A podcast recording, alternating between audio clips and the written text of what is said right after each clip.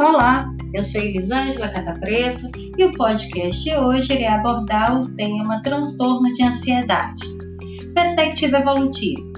A principal função do medo e da ansiedade é atuar como uma sinalização de perigo ou ameaça, desencadeando uma resposta adequada e adaptativa. Os animais podem aprender a temer situações nas quais foram expostos à dor ou ao estresse e, subsequentemente, mostram um comportamento de esquiva quando confrontados com situações semelhantes. Alguns animais também apresentam reações de medo inatas. Com base em estudos com animais, alguns autores separaram conceitualmente o medo da ansiedade, definindo esta como a emoção relacionada ao comportamento de avaliação de risco que ocorre em situações em que o perigo ele é incerto, seria uma ameaça potencial, por exemplo, em ambientes desconhecidos ou nos quais um predador esteve presente no passado. Já o medo estaria relacionado a estratégias de defesa que o ocorrem a uma certa distância do predador, que seria uma ameaça distal. Nessa situação, o animal foge ou se imobiliza, congelamento. Para que ocorra ansiedade, é necessário que haja um conflito de aproximação e evitação. Caso não haja tendência para aproximação e a única motivação é para escapar, o que ocorre é o medo. Por fim, pânico é o que corresponde à emoção relacionada à intensa reação de fuga desencadeada por um perigo muito próximo. Seria uma, uma ameaça proximal.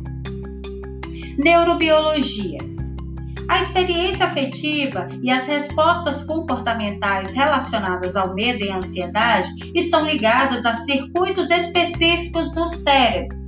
A ativação autonômica e o aumento do estado de alerta estão entre as principais reações comportamentais observadas em situações de medo e ansiedade.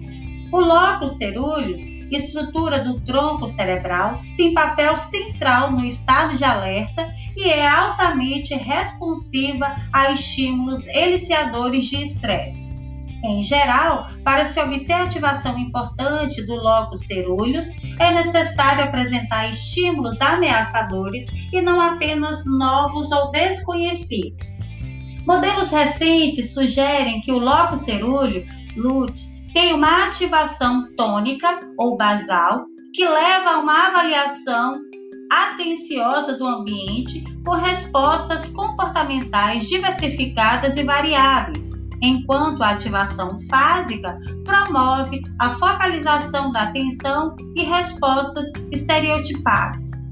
A inibição do comportamento em andamento é uma das primeiras manifestações do medo ou ansiedade. Segundo o modelo de Gray, a vulnerabilidade a ansiedade está relacionada à atividade do sistema de inibição comportamental septo-hipocampal, é, é, SIX. De acordo com Gray, essa seria um dos principais sistemas emocionais que incluem também o sistema de aproximação comportamental e o sistema de luta e fuga.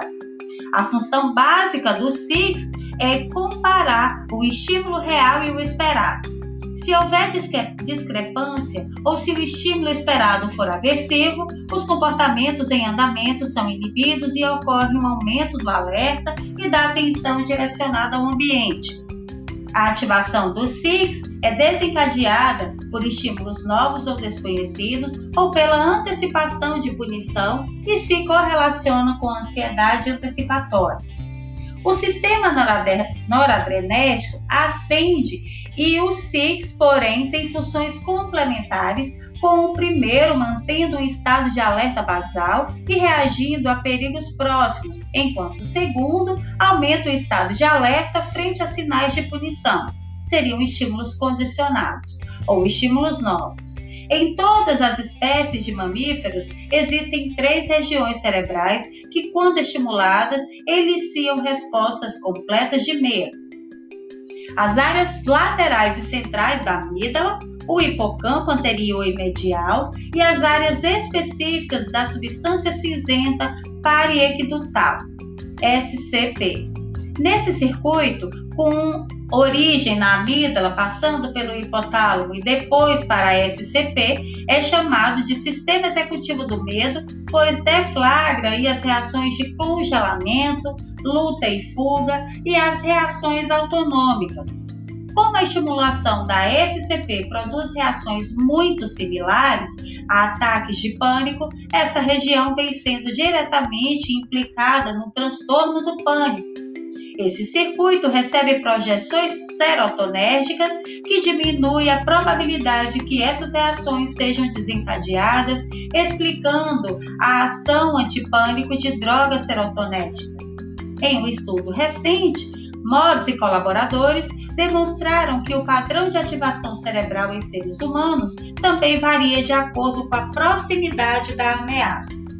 Enquanto as ameaças mais distantes produzem aumento na atividade do córtex pré-frontal e na amígdala lateral, todos relacionados à ansiedade antecipatória, ameaças próximas aumentam a atividade na substância cinzenta pariequidutal, relacionadas aí com as situações de pânico. Para saber mais sobre os transtornos de ansiedade, tem acesso aos materiais de pós-aula postados na plataforma virtual. Bons estudos!